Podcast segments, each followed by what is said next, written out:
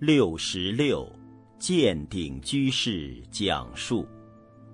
二零一八年四月十一日上午，在山顶花园二栋三楼，师傅上人要下楼时，因逝者临时有事不在，护法居士请在场的一位师兄搀扶师傅下楼。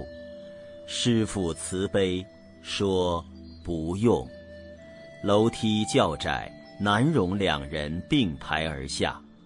这位师兄不知怎样才能恰当的搀扶，于是从身后扶着师傅的胳膊，不协调的动作，连他本人都觉得别扭。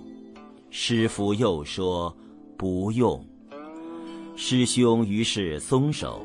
老人家自己扶着栏杆下楼，这位师兄只好尴尬地跟在后面。不曾想到，当师傅下到一楼地面时，竟转过身来，微笑着向这位师兄核实。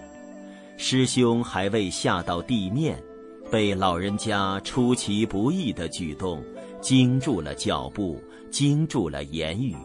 只能站在原地，楼梯上，向师傅上人深深鞠躬，一问讯。老和尚的身教，编辑小组。